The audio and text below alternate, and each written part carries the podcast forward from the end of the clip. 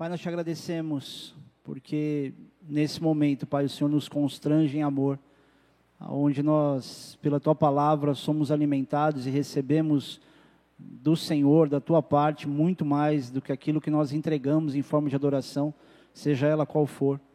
E eu suplico, Deus, orando junto com os meus irmãos, para que haja de fato discernimento da tua palavra e da tua voz, Senhor Deus, através dessa mensagem. Me ajuda a ser útil aos meus irmãos, Pai. Dá sentido a essa mensagem para que em tudo o teu nome seja glorificado. Assim nós oramos já te agradecendo, Senhor, em nome de Jesus. Amém. Queridos, uma vez eu ouvi de um pastor que 80% dos nossos problemas seriam vencidos se por um acaso a gente tivesse um exercício cada vez maior de um fruto do Espírito Santo, que é o domínio próprio. Porque a falta de domínio próprio faz a gente falar demais, cair em tentação, é, agir pela carne, olhar com olhos naturais. O, o, que mais a gente, você pode dizer que a falta de domínio próprio traz aí? Dá uma, dá uma lista grande para mim aí. Briga, né? É, prejuízo financeiro. É, e diversas questões. O problema é que a falta de domínio próprio é que ela abre um precedente para pecados que parece que não vão acabar nunca. Você entra num ciclo, por você não se dominar por alguma coisa, você entra num tropeço, daqui a pouco você está errando em outra coisa, uma coisa puxando a outra, é quase uma teoria do caos. Né? E, e é algo que cabe muito perfeitamente na metáfora do texto de Salmos 42, versículo 7, que diz que um abismo chama outro abismo. E por incrível que pareça, talvez não sei se você sabe, esse texto ele não se refere a pecado. A gente usa muito ele para pecado, né? Um abismo chama outro abismo. Você pecou aqui, vai pecar depois e vai desenrolando isso. Só que esse texto não fala disso. Ele fala de uma aflição, onde o salmista está expressando ali a dificuldade o sofrimento dele. Não está falando de pecado, mas ele cabe tão perfeitamente nisso, porque faz tanto sentido. Você comete um pecado, quando você vê sustentando esse pecado, você vai caindo em outro, quando você vê, você não para. É um ciclo que não para nunca. E um dos enroscos que vem da falta de domínio próprio é a precipitação. Provérbios capítulo 2, versículo 19 diz que não é bom proceder sem refletir e peca quem é precipitado. Então a precipitação, ela é sim um, um enrosco que faz a pessoa pecar por causa dessa precipitação. E uma das grandes precipitações do ser humano é o julgamento precipitado. Eu acho que você deve ter visto diversos, diversos vídeos que as pessoas julgam precipitadamente, né? As redes sociais estão mostrando isso diversas vezes. E tem um texto em Romanos, capítulo 2, que ele é, ele é assustadoramente autoexplicativo sobre isso. Então abre lá. Romanos capítulo 2. Eu não vou ler todo esse texto, mas só para esmiuçar, ele é dividido em quatro pontos principais. Ele fala de julgamento, ele fala da imparcialidade de Deus, né, o fato de Deus não fazer acepção de pessoas, é, fala da prática da lei e fala de comportamento. Vamos ler aqui? Portanto, és indesculpável homem quando julgas quem quer que sejas, porque no que julgas a outro, a ti mesmo te condenas, pois praticas as próprias coisas que condenas. Bem sabemos que o juízo de Deus é segundo a verdade contra os que praticam tais coisas. Tu, ó homem, que condenas os que praticam tais coisas e fazes as mesmas, pensas que te livrará do juízo de Deus? Ou desprezas a riqueza da tua bondade e tolerância e longanimidade, ignorando que a bondade de Deus é que te conduz ao arrependimento?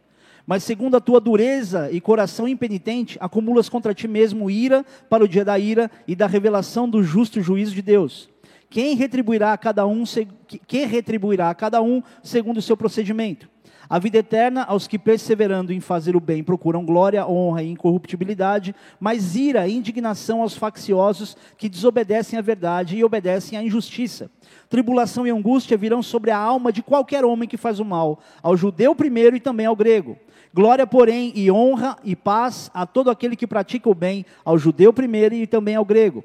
Porque para com Deus não há acepção de pessoas. Assim, pois, todos os que pecaram sem lei, também sem lei perecerão. E todos os que com lei pecaram, mediante, a, mediante lei, serão julgados. Porque os simples ouvidores da lei não são justos diante de Deus, mas os que praticam a lei hão de ser justificados. Quando, pois, os gentios que não têm lei procedem por natureza de conformidade com a lei, não tendo lei, servem eles de lei para si mesmos. Estes mostram a norma da lei gravada no seu coração, testemunhando-lhes também a consciência e os seus pensamentos mutuamente, acusando-se ou defendendo-se. No dia em que Deus, por meio de Cristo Jesus, julgar os segredos dos homens de conformidade com o meu evangelho. Se tu, porém, se, se porém Tu que tens por sobrenome judeu e repousas na lei e te glorias em Deus, que conheces a sua vontade e aprovas as coisas excelentes sendo instruído na lei, que estás persuadido de que és guia dos cegos, luz dos que se encontram em trevas, instrutor de ignorantes, mestre de crianças, tendo na lei a forma da sabedoria e da verdade, tu, pois, que ensinas a outrem, não te ensinarás a ti mesmo? Tu que pregas que não deve furtar, furtas? Dizes que não se deve cometer adultério e o cometes, abominas os ídolos e lhes roubas os templos, tu que te glorias na lei, desonras a Deus pela, pela transgressão da lei, pois como está escrito, o nome de Deus é blasfemado entre os gentios por vossa causa. Esse texto que dele fala de julgamento, imparcialidade, comportamento, lei, aplicação da lei, principalmente fala daqueles que aplicavam a lei nos outros, mas há um dos pontos muito relevantes que falam de um erro que a gente comete muito aqui. E eu até já preguei sobre esse tema pelo menos duas vezes, não vou pregar exclusivamente sobre ele, mas preciso passar por ele. Dois pontos muito relevantes aqui e que se fala sobre hipocrisia. É interessante ver isso. Só para arrematar aqui, esse último versículo 24, é, pois como está escrito, o nome de Deus é blasfemado entre os gentios por vossa causa. Lendo esse último versículo, sabe o que me vem à mente? Pessoas que não querem saber do Evangelho pelo mau testemunho dos crentes. Tem muita gente que não quer saber de Deus pela forma como os cristãos impõem questões que, que, que devem ser conquistadas. Como ele traz para as pessoas regras que ele mesmo não cumpre, e isso é a maior hipocrisia que tem. Porque a pessoa, ela pode dizer para você o que ela quiser, desde que ela consiga sustentar naquilo que ela está dizendo. Ela pode te dar qualquer bom conselho, desde que ela mesma siga esse conselho. E o que Paulo está dizendo aqui, ele é uma, é uma acelerada que ele está dando, principalmente em pessoas que tinham conhecimento da lei, que eram mestres, que ensinavam aos outros. Não é algo diferente, infelizmente, do que costuma acontecer na igreja. Pessoas que pregam uma coisa, que falam uma coisa, mas se comportam agindo de outra forma, que não sustenta aquilo que, aquilo que ele fala. Então, no contexto geral, Paulo estava dizendo o seguinte: vocês falam para os outros fazerem coisas que vocês não fazerem coisas que vocês fazem, e vocês acham que vocês vão escapar do juízo de Deus fazendo isso que vocês estão fazendo? Então ele está dizendo, vocês estão fazendo isso, vocês acham que vão escapar? Não vai escapar. Então, querido, quando você achar que tem algum pastor, mestre, qualquer outra pessoa abusando da popularidade eclesiástica, saiba, ele vai se ver com Deus. E se ver com Deus é muito pior do que qualquer coisa ruim que um líder possa passar nessa terra. Porque a gente está falando de julgamento, a gente está falando do juízo final. Vai ter gente que vai querer entrar no céu, não vai poder entrar, e vai ouvir, não te conheço, ainda vai querer argumentar. Fala, como assim? Teu nome é expulsei demônio, curei enfermo. E querido, para você curar enfermo e expulsar demônio, você tem que ter o um mínimo de noção do que você está fazendo, concorda? E como é que alguém assim não vai entrar no céu? Não se desespere por você imaginar que você nunca expulsou um demônio na vida, que você nunca curou ninguém. Fala, puxa, se esses que fizeram não vão entrar, o que vai acontecer comigo? Na verdade, a misericórdia de Deus em quem, em quem precisa ser alcançado, ela vai se manifestar. O problema é quando a pessoa acha que por fazer isso, ela está super melhor do que todo mundo.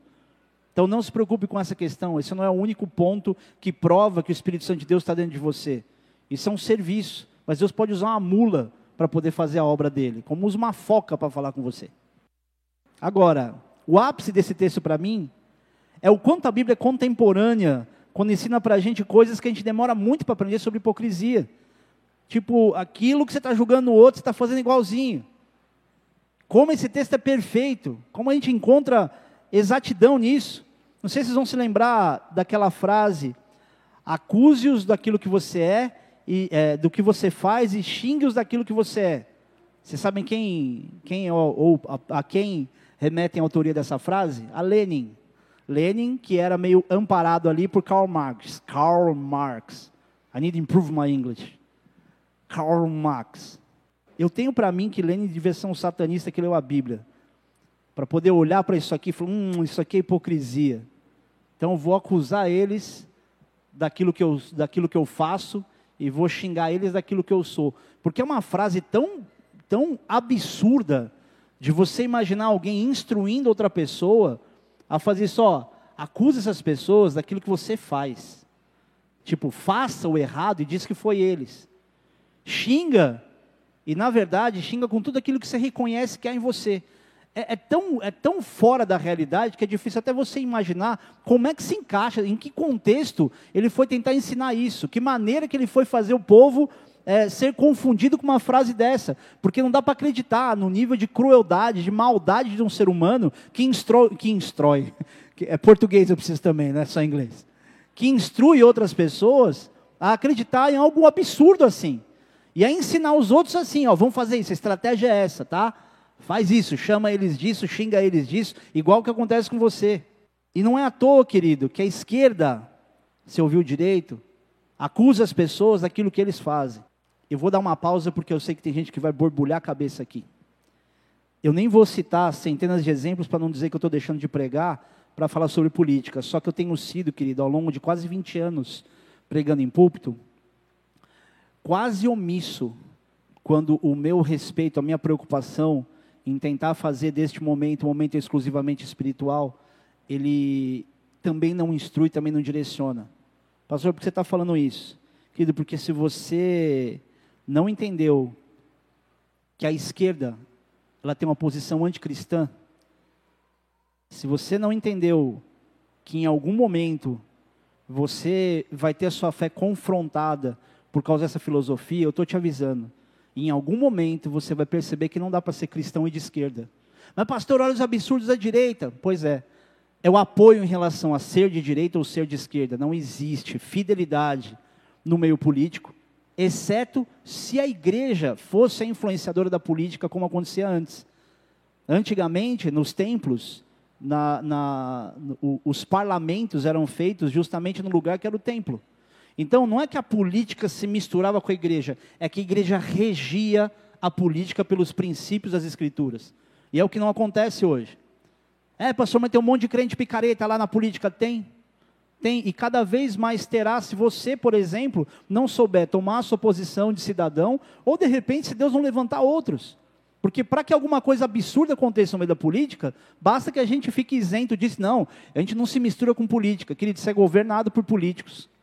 Você vai fazer o quê? Vai ficar com essa, essa anarquia gospel? A gente, querido, tem um rei, a gente tem hierarquia espiritual. Deus estabeleceu autoridade através do nome de Jesus. Agora vai a gente viver nessa inocência de dizer que não, a gente só não precisa se misturar, não. Eu me posiciono muito claramente. Esquerda, querido, não, não combina com Bíblia, com cristianismo, por causa das filosofias que se impõem, por causa da identidade que se coloca. E eu não estou falando de pontos culturais, eu estou falando de pontos, querido, onde diretamente é algo do inferno sendo tramado contra o povo de Deus. Se você acha que não, depois começa a pesquisar um pouco sobre o que está acontecendo culturalmente com o meio do meio do povo de Deus, essa mentalidade de assistencialismo. Eu não sei até onde eu vou, eu vou poder, daqui a alguns anos, falar abertamente das coisas que eu falo. Só que até esse dia chegar, eu vou dizer para você: cuidado com isso. Se você acha que ser de esquerda e ser cristão é algo super aceitável e se encaixa, se quiser conversar comigo depois, eu bato um papo com você. E não é para dominar sobre você, é para te fazer pensar. É para te ajudar a pensar.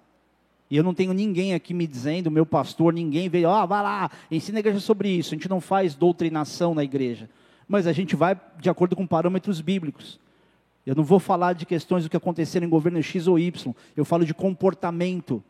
Eu falo daquilo que culturalmente está sendo feito as pessoas engolirem o que está acontecendo. Amém? E com respeito ao, ao, ao texto de Paulo, esse, esse era o retrato da igreja primitiva. Por incrível que pareça. E diversas cartas que você olha, a igreja de Corinto e tudo mais, você vê instruções que você fala, nossa, eles precisavam disso aqui para ser instruídos? Mas é a mesma igreja que todo mundo fala que é o ideal de igreja, a igreja primitiva, a igreja primitiva. Que a igreja primitiva tinha uma pureza, mas, mas ao mesmo tempo eles estavam num tempo de amadurecimento também. Então não fique imaginando que igreja X ou Y é a perfeita. É o amadurecimento que torna você cada vez mais próximo de experiências com Deus, próximo de acertar e distante do erro. Vocês estão aí? Há um outro texto que se conecta muito bem a esse, está lá em Mateus, capítulo 7, versículo de 1 a 5, que diz: não julgueis para que não sejais julgados, pois com o critério que, com que julgardes, sereis julgados, e com a medida com que tiveres, tiveres medido, vos medirão também. Porque vês tu o argueiro no olho do teu irmão, porém não reparas na trave que está no teu próprio? Ou como dirás a teu irmão, deixa-me primeiro tirar, deixa-me tirar o argueiro do teu olho, quando tens a trave no teu?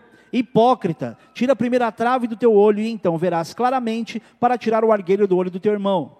Eu amo esse texto, por causa de um ponto. Ele coloca com clareza a palavra hipócrita.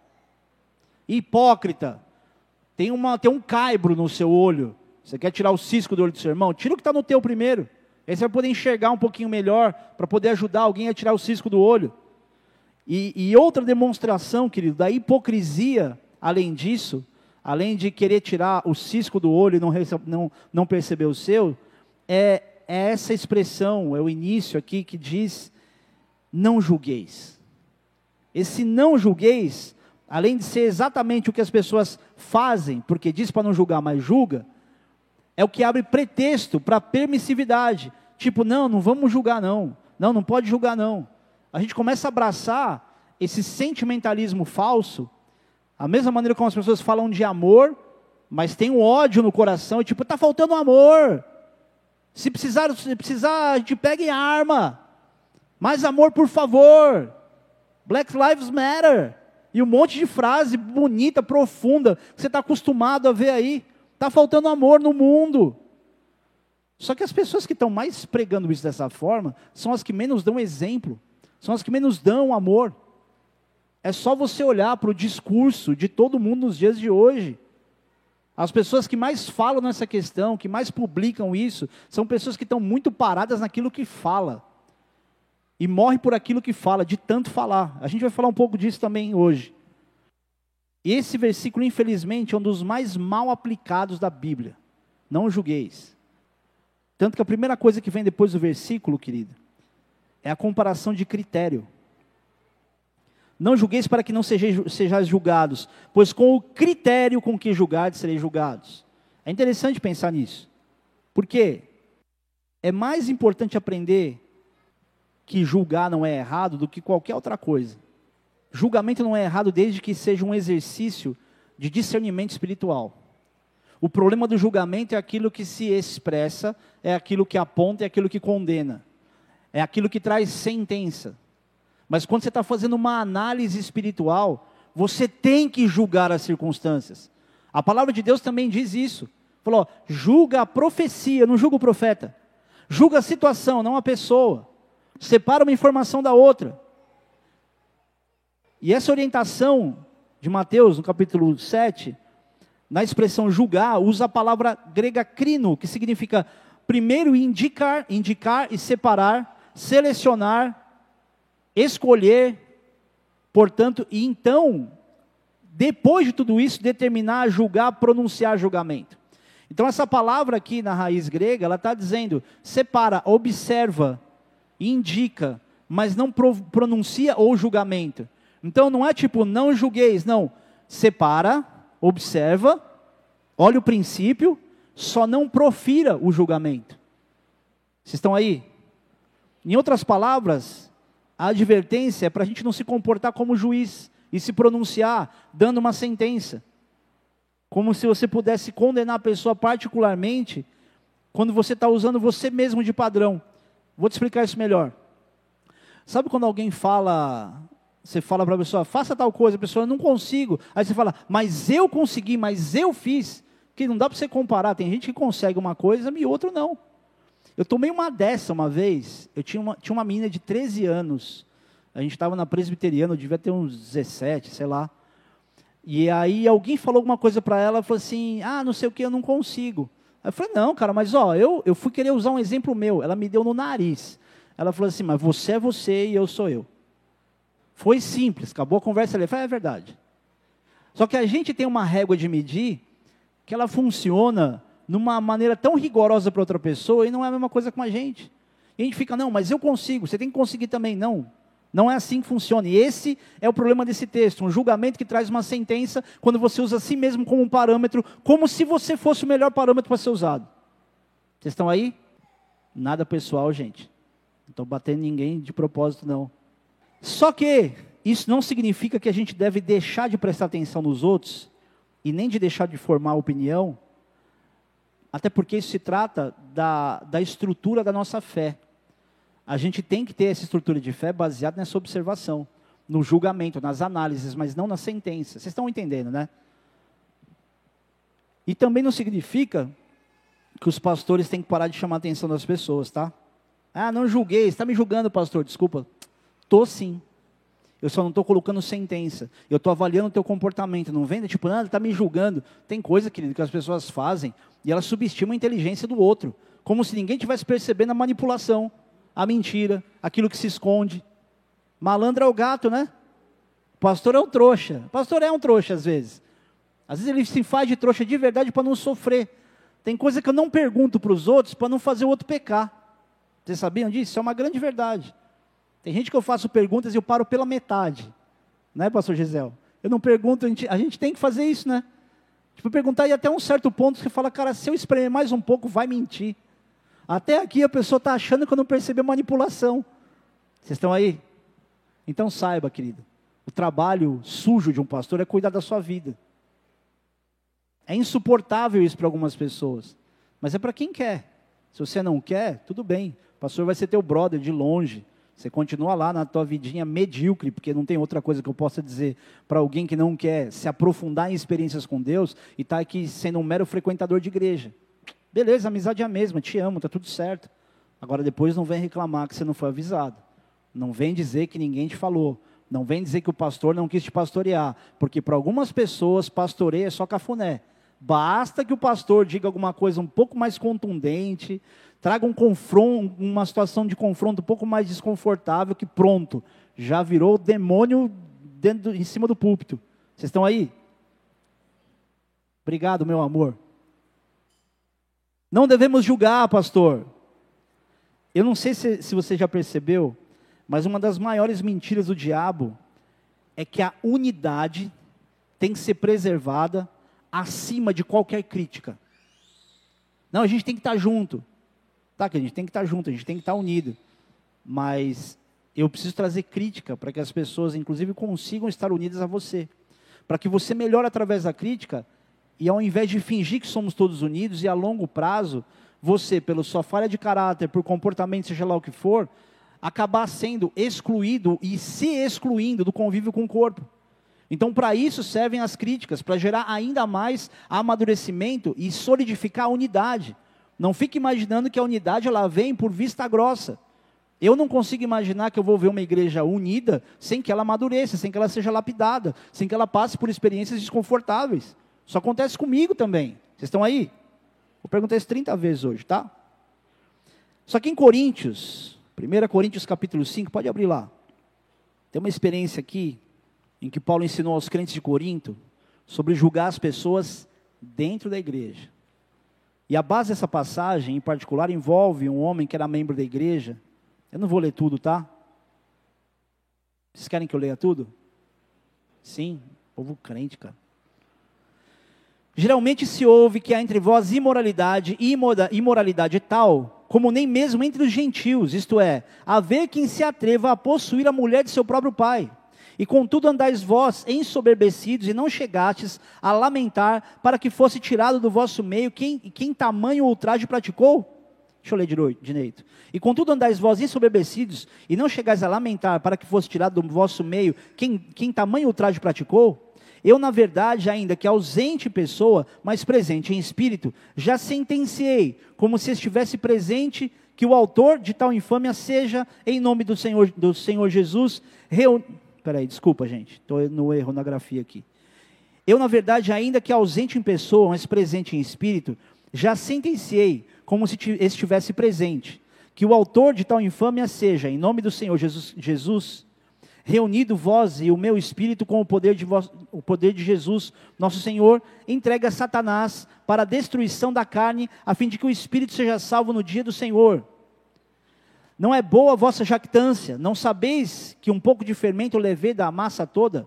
Lançai fora o velho fermento, para que sejais nova massa, como sois de fato sem fermento.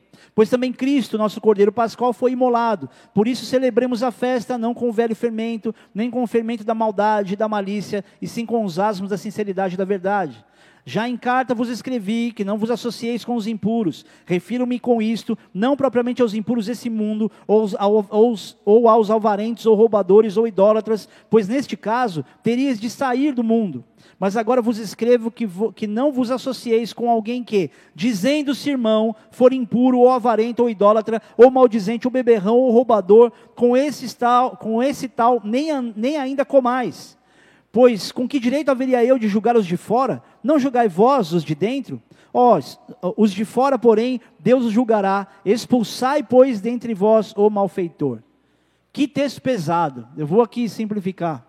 Paulo está falando de um homem aqui que tinha imoralidade aberta com a mulher do seu pai. E aparentemente a mulher era madrasta do homem por causa dessa, dessa situação. Só que o pai, ele tinha uma posição, segundo estudiosos, elevada na, na sociedade, na comunidade. E esse pecado flagrante estava sendo relevado pelos outros, meio que vista grossa, tipo, não, esse cara é importante. É, rola uma situaçãozinha aí, mas, mas tá vindo para a igreja aí já, né, faz um tempo. É, quanto tempo? Ah, tá, faz uns 10 anos que ele vem aí, aos pouquinhos, mais ou menos como acontece no meio de alguma... Aqui, aqui não. Aqui a pessoa pisou, já foi transformada uma vez, não precisa ser lapidado em nada. Mas aí, estavam ali fazendo vista grossa, porque ele tinha uma posição hierárquica no meio da comunidade. E quando isso foi trazido ao conhecimento de Paulo, ele subiu o gás de uma vez. Ele não ficou medindo palavra para condenar a imoralidade, a imoralidade do homem. Ele exigiu que a liderança da igreja entregasse o homem a Satanás para a destruição da carne. Pesado, né? Tipo, nossa, pastor, será que então eu devo continuar acreditando no que Paulo diz? Porque isso é um sentimento muito carnal. O cara está dizendo que esse cara aí não tem que ser ministrado. O que, que a gente faria? A gente não traria ele para um aconselhamento, a gente não daria para ele uma oportunidade dele se arrepender, trazer ele para perto, então tratar essa pessoa, querido, se essa pessoa já convivia com a igreja naquela época, e esse tipo de imoralidade acontecia com essa naturalidade, você acha mesmo que culturalmente já não era condenável? Culturalmente já era, quanto mais biblicamente, biblicamente não, mas quanto mais de acordo com as escrituras, com os princípios. Vocês estão aí? Só que na verdade, Paulo, quando fala para entregar a Satanás, ele fala na esperança do cara sofrer na mão do diabo, e pela consequência, por discernir a consequência do pecado, ele, ele poder se arrepender e se salvar. Então não é tipo, ah, entrega para Satanás, vai para o inferno, não é isso. Não, deixa ele sofrer as consequências do distanciamento do corpo. Eu vou te falar uma coisa aqui. Eu não sou muito super espiritual, tá? Como eu acho que eu deveria ser. Talvez para alguns o que eu tenho como alguém espiritual já é satisfatório. Mas uma coisa que as pessoas costumam ouvir e começa a criar asco é a questão da cobertura da igreja. Eu também tenho as minhas reservas com relação ao fato de você imaginar que frequentar uma igreja te faz alguém te faz alguém coberto espiritualmente. Cobertura espiritual tem total relação com relacionamento. Não imagine você que se você frequenta essa igreja, se você entrega dízimo, você faz qualquer coisa para dizer, ó, oh, eu estou participante da obra aqui. Você está super bem em termos de cobertura espiritual. Porque se você não tem com quem compartilhar a tua vida, não tem gente, gente para orar por você. Tem gente que eu nem sei quem é. Não deu tempo de conhecer. E mesmo quando a pessoa vem conversar comigo, vem falar alguma coisa, falou, pastor, eu estou aqui e tudo mais. Ah, não dá para você lembrar, às vezes, de orar por todo mundo. Não fique imaginando que o pastor é uma máquina de oração. Ele vai orando um por um o tempo todo. Às vezes eu levo, gente, durante um dia, eu oro por duas pessoas que já me tomaram a mente. Por quê? Porque eu não quero orar pela lista. Eu quero orar pelo coração. Eu tenho pessoas que categoricamente eu sempre lembro, sempre lembro. Mas tem muito mais a ver com o relacionamento do que com a responsabilidade de ter que orar. Por isso, querido, se você estiver distante do relacionamento com a igreja, não fique imaginando que a igreja tem condição de lembrar de você e, e, e, evitar que você se fira, porque muita gente sai da igreja e a gente não sabe o que está acontecendo. E a gente, às vezes, nessa distância, por causa de rotina, a pessoa acaba tendo a sensação de que ninguém veio atrás de mim. Quando você tem convívio e você desaparece, sim, dá para entender isso. Agora, quando você não se envolve, não há relacionamento, não há vínculo, não há essa integração, e você desaparece, não tem como você ficar bravo com a igreja, nem com o pastor. Amém? Por isso a gente tem toda reunião, toda quarta-feira às 8 horas, nas casas dos membros da igreja, as células funcionando, para você ter relacionamento, você ter integração. Para você ter aconselhamento, para você ter alguém que te acompanhe. Por quê? Todo mundo imagina que o pastor ele é, um, ele é um, alguém que está ali para poder pregar e aconselhar. Só que nessas rotinas eu tenho uma demanda muito diferente do que os outros imaginam. Às vezes não dá tempo de aconselhar todo mundo que eu quero, que eu quero, não é que me pede, que eu quero aconselhar. Eu tô, estou tô voltando a separar é, dia de aconselhamento de novo. Vou definir se vai ser segunda-feira ou terça. Talvez, provavelmente, acabe sendo na terça, na volta, por causa da volta do, do, do curso de teologia do Instituto Global. Mas, enfim, a maneira de você ser aconselhado, se relacionar, está na célula. Nessa igreja, a identidade é essa. Um pastor não consegue pastorear com eficácia mais do que 80 pessoas numa igreja, ao longo do tempo. Quanto mais numa igreja que tem pelo menos um pouco mais do que isso. Vocês estão aí? Então, quando Paulo fala isso, querido, ele está falando que é importante que essa pessoa sofra as consequências para ver se ela desperta. Então, pai, mãe, deixa eu dizer uma coisa para você. Não evita o sofrimento do seu filho quando existe uma consequência do erro dele que ele precise passar. Isso pode ser fundamental para a salvação deles. Deixa o teu filho sofrer consequência. Não seja também carrasco e dizer, ah, é, vai aprender aqui agora. Não é para você potencializar um sofrimento, mas fazer ele entender, eu não tenho como te ajudar, é consequência do seu erro. A gente tem que ser equilibrado como pai também. E eu falo, que para mim é uma luta. Se não é a Marcela me equilibrar, tem um monte de coisa que eu sou um banana. De verdade, com filho a gente é assim. Tem algum outro pai banana aqui, não? Obrigado, obrigado. Me sinto mais confortado assim. E nesse texto de Coríntios, isso significa dizer que que é uma é uma exclusão, é uma excomungação de um membro, é uma expulsão do membro. Então o que Paulo está dizendo aqui é expulsa, manda para fora, nem come junto com esse cara. Querido, se por um acaso a gente chegasse algum dia hoje a tomar uma decisão como essa de expulsão, você imagina, você tem ideia do nível de escândalo que vai gerar o pastor expulsando alguém da igreja? Confesso que às vezes a gente fica com vontade. Mas você consegue perceber a dificuldade, como é que a gente encaixa numa realidade hoje? Essa expulsão por imoralidade. Se eu tivesse, o apóstolo Rino tivesse que expulsar as pessoas da igreja pela imoralidade, não ia sobrar muita gente. E essa expulsão, quando a pessoa perde, querido, não só privilégios de membro, mas ela é expulsa dos relacionamentos. E se você olhar no versículo 6 e 7, foi exatamente isso que Paulo estava recomendando ali. Significava, significava punir, punir esse homem, colocando ele para fora desse ambiente de proteção espiritual da comunidade. Tudo isso pela esperança do arrependimento. E para quem acha, acha que isso foi exagero, querido, pelo que eu sei, pelo que estudiosos dizem, essa história teve um final feliz porque foi exatamente o que aconteceu com esse homem. Houve arrependimento por causa da exclusão. E tem gente que precisa passar por situações assim. Agora, eu estou falando de Paulo. Eu não sei como seria uma conduta minha. Existem pessoas que sim, mesmo dentro da igreja, eu falo, cara, você vai sofrer consequência disso. Não é uma exclusão, você não vai mais para o culto. Mas tipo, ó, eu não tenho como te ajudar, é uma decisão que você tomou. E a pessoa fica desesperada porque ela acha que o pastor vai resolver alguma coisa, fazer uma oração forte, tacar óleo na cabeça.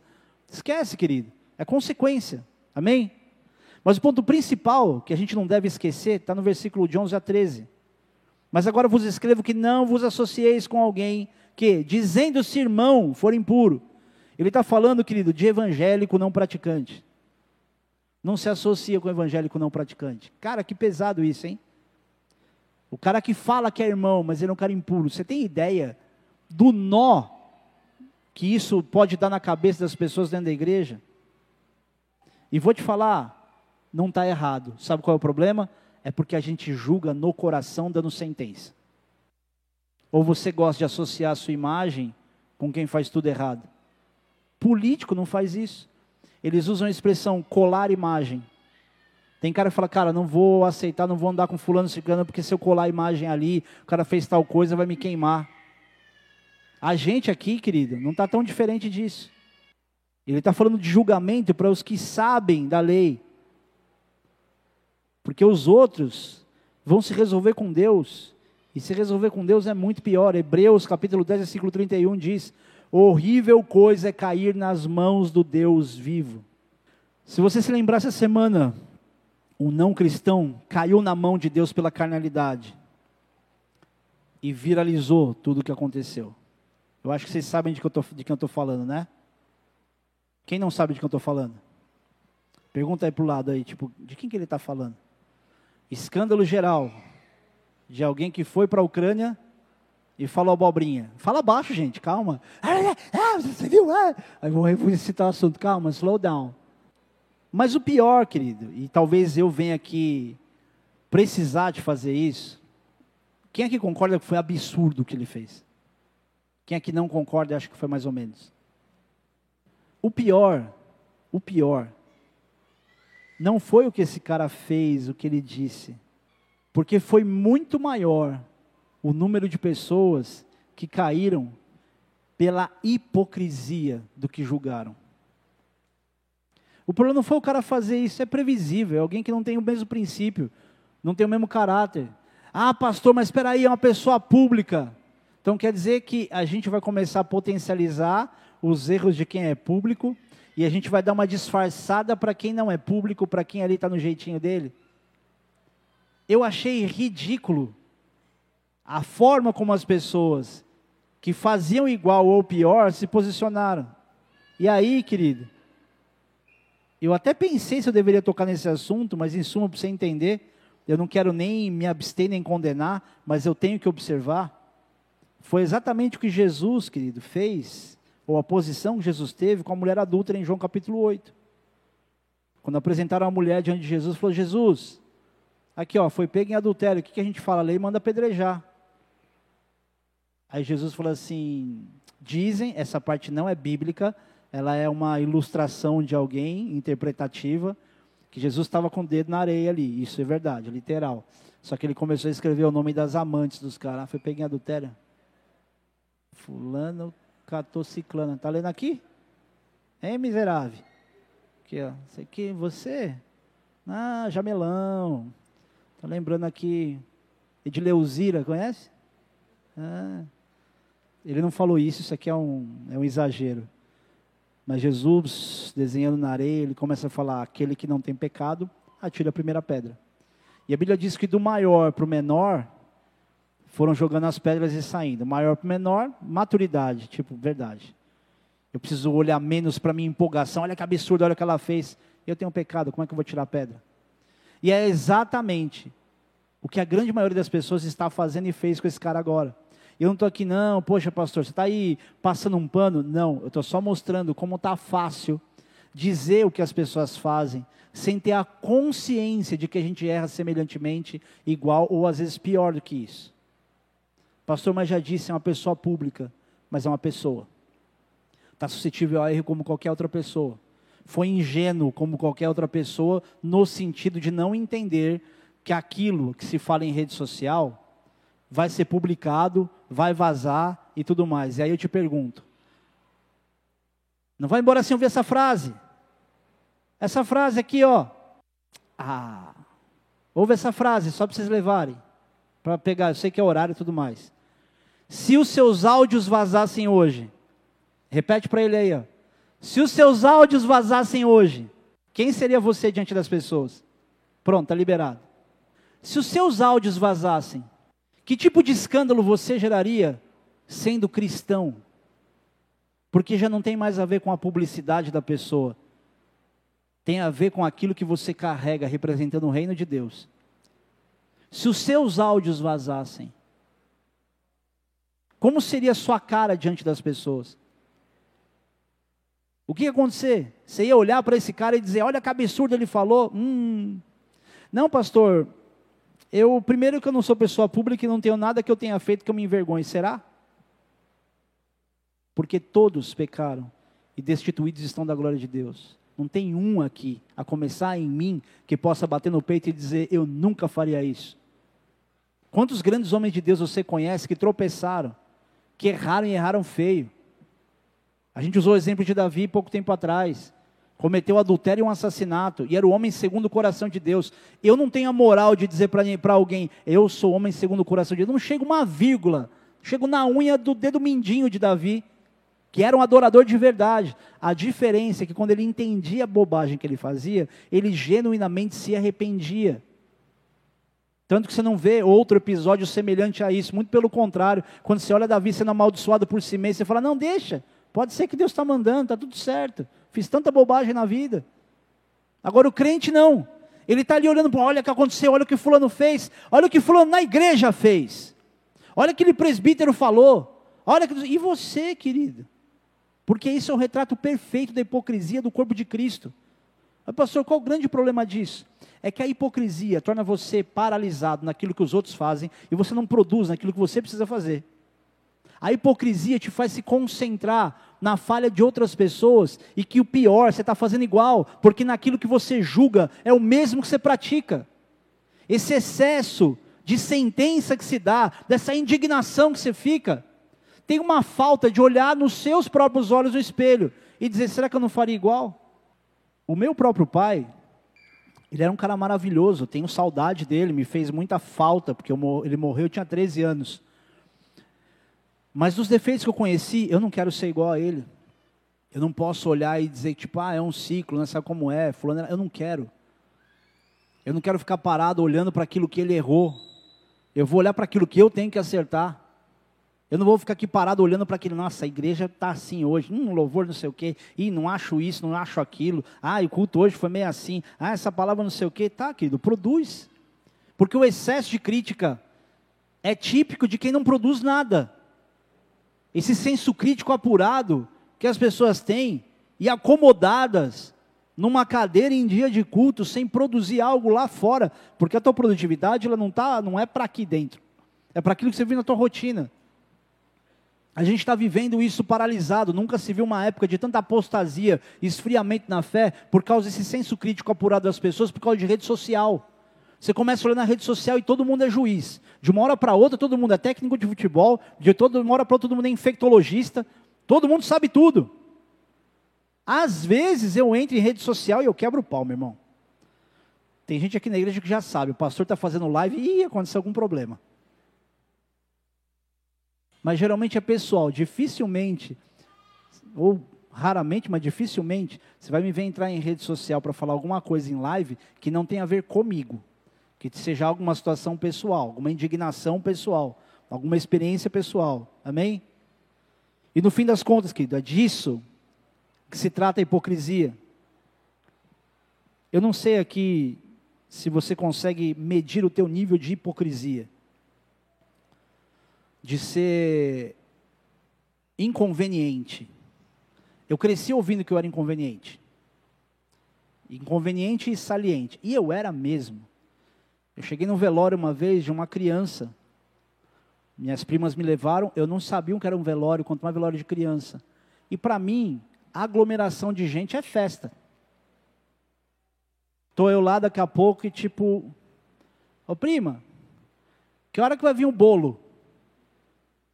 Aí entra uma criança. Parece piada, mas é ridículo. Lógico, eu era uma criança também. Eu olhei e falei assim: por que aquele menino está naquela caixa de isopor? Era conveniente? Não. E diversas outras histórias que eu passaria a noite contando da minha inconveniência. Era ingenuidade, mas era inconveniente. E a nossa inconveniência, muitas vezes a gente também não percebe.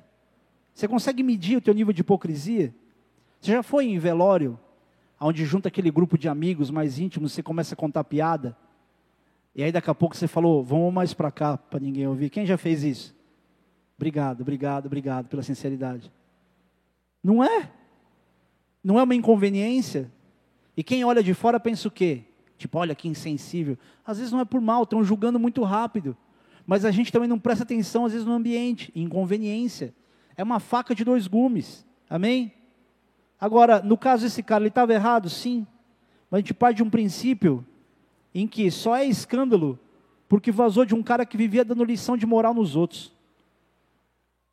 E esse é o grande problema. A Bíblia diz: aquele que pensa estar de pé, cuide para que não caia. Não é aquele que está, é o que pensa que está. Por isso, muito cuidado quando você for aquele que exorta, que chama atenção, que faz isso, que faz aquilo, que condena, que não sei o quê, porque está muito fácil de acontecer isso com quem julga demais, aplicando a sentença. Eu já vi isso acontecer algumas vezes. Contei uma das experiências aqui. Uma, a mãe de uma amiga minha sempre encontrava a galerinha amiga da filha e falava assim: olha, ela colocava um princípio nas mãos, né? Ó, primeiro isso, depois isso, depois isso, depois isso, depois o casamento. Dando a entender que ó, não vai ter intimidade antes de casar. E o que aconteceu com a filha dela? A filha dela casou grávida. E ela mesmo falou, falou olha, eu sempre falei isso para os outros e eu tive que pagar a língua. E quantas outras circunstâncias? Pastor que era muito nível, ah, exigência de santidade, caiu. Casou, desfez o casamento e era muito cheio de regra. Querido, isso tem acontecido no meio do corpo. O problema é quando a gente não tem saída, a gente só tem a porta fechada. A gente põe a pessoa na cela e fecha a porta. Nosso papel é mostrar a saída. Se tiver alguém que tiver que ficar trancado em alguma cela, tranca você mesmo. Pastor, o que a gente tem que fazer diante disso? Depende, foi um áudio seu que vazou? Se for um áudio seu que vazou, vai se consertar, vai se retratar. Mas se arrependa. Olhe todos os dias para a tua falha e se arrepende. Não se conforme, manter o teu coração indiferente às situações que você sabe que são pecado e estão sendo construídas no teu coração uma muralha. Onde você se apoia na tua razão. Não, mas eu tenho razão. Porque afinal de contas, olha o que fulana fez comigo. Olha o que ciclana fez comigo. Se arrependa, se olha no espelho. E pensa que moral eu tenho para não dar para essa pessoa o perdão que eu recebo. Porque não é isso que a oração do Pai Nosso diz, diz para a gente fazer? Nos ensina. Senhor, perdoa as nossas dívidas, assim como perdoo, perdoamos os nossos devedores. Não é devedor financeiro. Perdoa a dívida financeira para quem é rico, faz diferença. Mas pensa no peso que as pessoas causam para você e o peso que o teu próprio pecado causa para você. Que vigia e se examina. E entenda algo aqui. Você não precisa de mais informação do que você tem. Você não precisa de mais fofoca. Você não precisa de mais milhares de outras coisas que tenham aguçado a tua mente em saber da, mente, da, da vida de todo mundo. Eu acredito que a gente tem menos moral do que informação. E se você olhar escolas de filosofia antigas, elas ensinam algo para a gente que a gente esqueceu nos dias de hoje. Eles só davam conhecimento para quem tinha conduta moral para poder receber esse conhecimento. Hoje, qualquer um recebe informação, qualquer um recebe conhecimento sem ter moral nenhuma. E informação na mão de pessoa errada é um grande problema. Não corra atrás da informação mais do que da lapidação do teu caráter. Platão disse uma vez que é melhor ignorância absoluta do que conhecimentos em mãos erradas. E hoje, querido, é muito assustador ver as pessoas usando rede social para discutir com os outros, falando de coisas que não faz diferença para ela. Eu ouvi outro dia que você pode avaliar o nível de grandeza de alguém de acordo com o tipo de assunto que ela fala.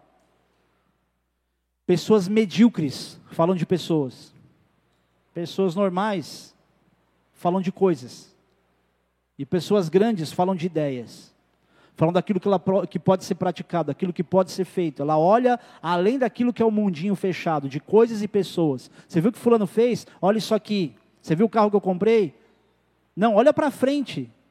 Que ideia nova você tem para contribuir para si mesmo ou para os outros? Sabe o que nos falta? Grandeza de espírito junto com a pobreza de espírito.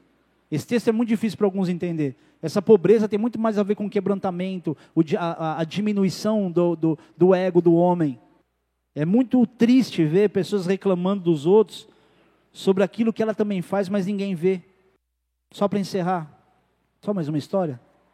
Eu estava assistindo uma, um vídeo de um soldado brasileiro naturalizado americano que trabalhou na missão que pegaram o Bin Laden. E aí, esse cara, ele estava falando assim que ele conheceu o pessoal, os SEALs e o pessoal da, como chama? Special Forces, Forças Especiais. E ele falou assim, cara, é um cara que você olha, você não dá nada para ele. Mas são os caras que não abrem a boca para falar do que eles são. E eles ensinam que quanto mais poder você tem, mais escondido isso tem que ficar. A gente é o contrário. Quando um amigo meu uma vez entrou na polícia, a gente, eu tinha servido na aeronáutica e ele queria servir, não serviu, eu não queria servir, servi. Aí depois a gente eu saí, aí ele falou assim: vou entrar na polícia. Entrou na polícia. Pensei comigo: ah, agora vai ser sensacional. Nós vamos ter uma viatura civil aqui. Vamos dar carteirada em todo mundo. Ele era o polícia. E aí, como é que é? Falou, cara, não é nada daquilo que a gente pensava. Não deixa ninguém saber que eu sou polícia, não fala para ninguém, meu. Quem não conhece a gente não fala. Porque a gente não sabe, querido, administrar autoridade, até precisar administrar autoridade. Talvez você hoje olhe para si mesmo e fale assim, cara, pastor, isso é, é irrelevante para mim, porque eu não acredito que Deus me chamou para fazer algo que chama a atenção das pessoas.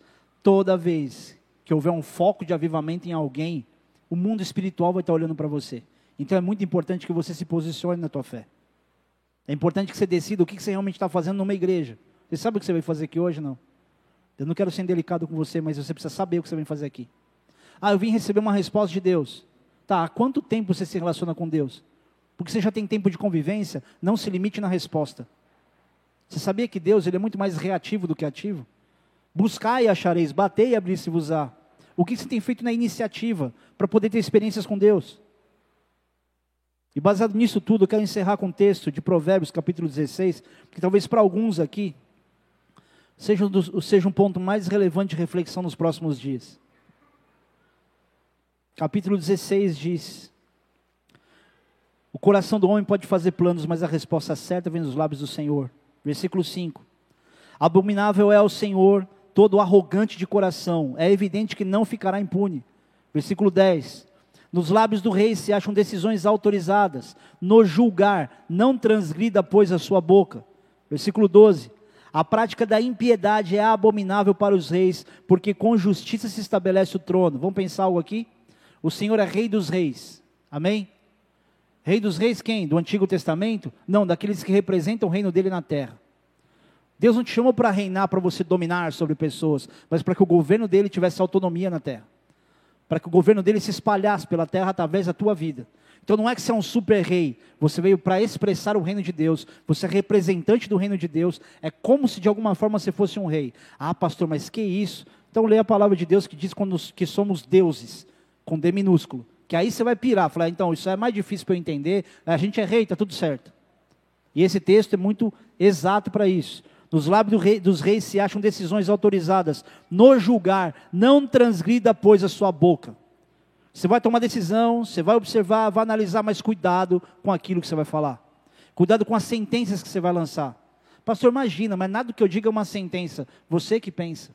Porque algumas coisas que você diz no coração de outras pessoas pode levantar ou pode destruir essa pessoa. Ainda mais sabendo que o mundo espiritual está só esperando alguma coisa sair de você para se apropriar daquilo. Versículo 13. Os lábios justos são o contentamento do rei, e ele ama o que fala coisas retas. Versículo 16: Quanto melhor adquirir a sabedoria do que o ouro, e mais excelente adquirir a prudência do que a prata. Querido, está faltando sabedoria? Pede a Deus, esse que a palavra diz também. Versículo 17: O caminho dos retos é desviar-se do, do mal, o que, o que guarda o seu caminho preserva a sua alma. A soberba precede a ruína, e a altivez de espírito a queda. Melhor é ser humilde de espírito com os humildes do que repartir o despojo com os soberbos. Versículo 25. Há caminhos a homem que parecem direito, que parece direito, mas ao final, afinal são caminhos de morte. Versículo 27. O homem depravado cava o mal e nos seus lábios há como que fogo ardente. Sabe o que é cavar mal? Isso é uma interpretação, tá? Sabe coisas que já foram enterradas? E você vai lá e fica desenterrando? Você fica cavando o mal, já enterrou, está enterrado. Você quer ressuscitar esse problema para quê? Eu vou dar uma pausa para você refletir. Porque eu sei que isso acontece muito em casa. Porque um dia, lá atrás, você fez tal coisa. Cara, já não passou. Até hoje essa sentença. Melhora o que a situação? Você vai ter que se apegar em alguma razão para dizer, não, não, peraí, você fez aquela, deixa eu me apegar em alguma razão aqui. Já disse, volto a dizer, ganhar a discussão não deixa ninguém mais aliviado. Só te faz ter a sensação de que você precisa continuar ganhando a discussão. O homem perverso espalha contendas e o difamador separa os maiores amigos. Cuidado, quando você vai difamar, difamar é falar mal de alguém. Você está fazendo algo abominável para Deus. Isso não é distante da realidade do cristão. O homem perverso espalha contendas e o difamador separa os maiores amigos. Versículo 32. Melhor é longânimo do que o herói de guerra e o que domina o seu espírito do que o que toma uma cidade. Domínio próprio. E sem essa lapidação de caráter, o Espírito Santo não vai poder te usar. Sem essa lapidação, as suas palavras só vão servir para autocondenação. Sem essa lapidação, você não vai ter experiências que vão fazer você se sentir vivo. Não é só olhar para se diminuir e falar, puxa, é verdade, olha como eu sou pecador. É dizer, não, aqui o inimigo não vai me pegar. Nisso aqui eu posso errar em um monte de outras coisas, mas isso aqui eu estou lapidando o meu caráter. Porque eu não vou me tornar improdutivo de tanto prestar atenção nos outros. E a gente busca tantas bênçãos de Deus, e às vezes elas param justamente nessa falta de lapidação de caráter. E querido, desculpa, eu não posso só deixar você acreditar que Deus tem uma resposta para você hoje, que seja tão agradável assim, mas que não gere em você a mudança que precisa ser gerada. E tem coisas que só mudam a gente quando são desconfortáveis. Feche os teus olhos por um instante. Pede para o Senhor para te ajudar a enxergar o que você não está vendo. Porque certamente isso que você não está vendo é o que está te paralisando, impedindo você de receber bênçãos de Deus. Quando seu coração está amargurado com alguém. Quando alguém te causou alguma ferida e você está tão amargurado, e por não liberar perdão, você está tão preso nisso. E Deus não pode, não por não conseguir, mas Deus não vai encher você das respostas das coisas que você quer do teu jeito, fazendo você acreditar que esse sentimento no teu coração, ele é genuíno, ele tem razão. Essa mágoa, essa indiferença, essa indignação, por isso se arrepende, querido. Fala, Senhor, eu não quero estar preso a ninguém. Eu não quero estar preso às mágoas do passado. Eu não quero estar preso a quem me traiu. Eu não quero estar preso a quem está me traindo. Eu libero Jesus. Que o Senhor trate, que o Senhor cure, que o Senhor me cure nessa noite.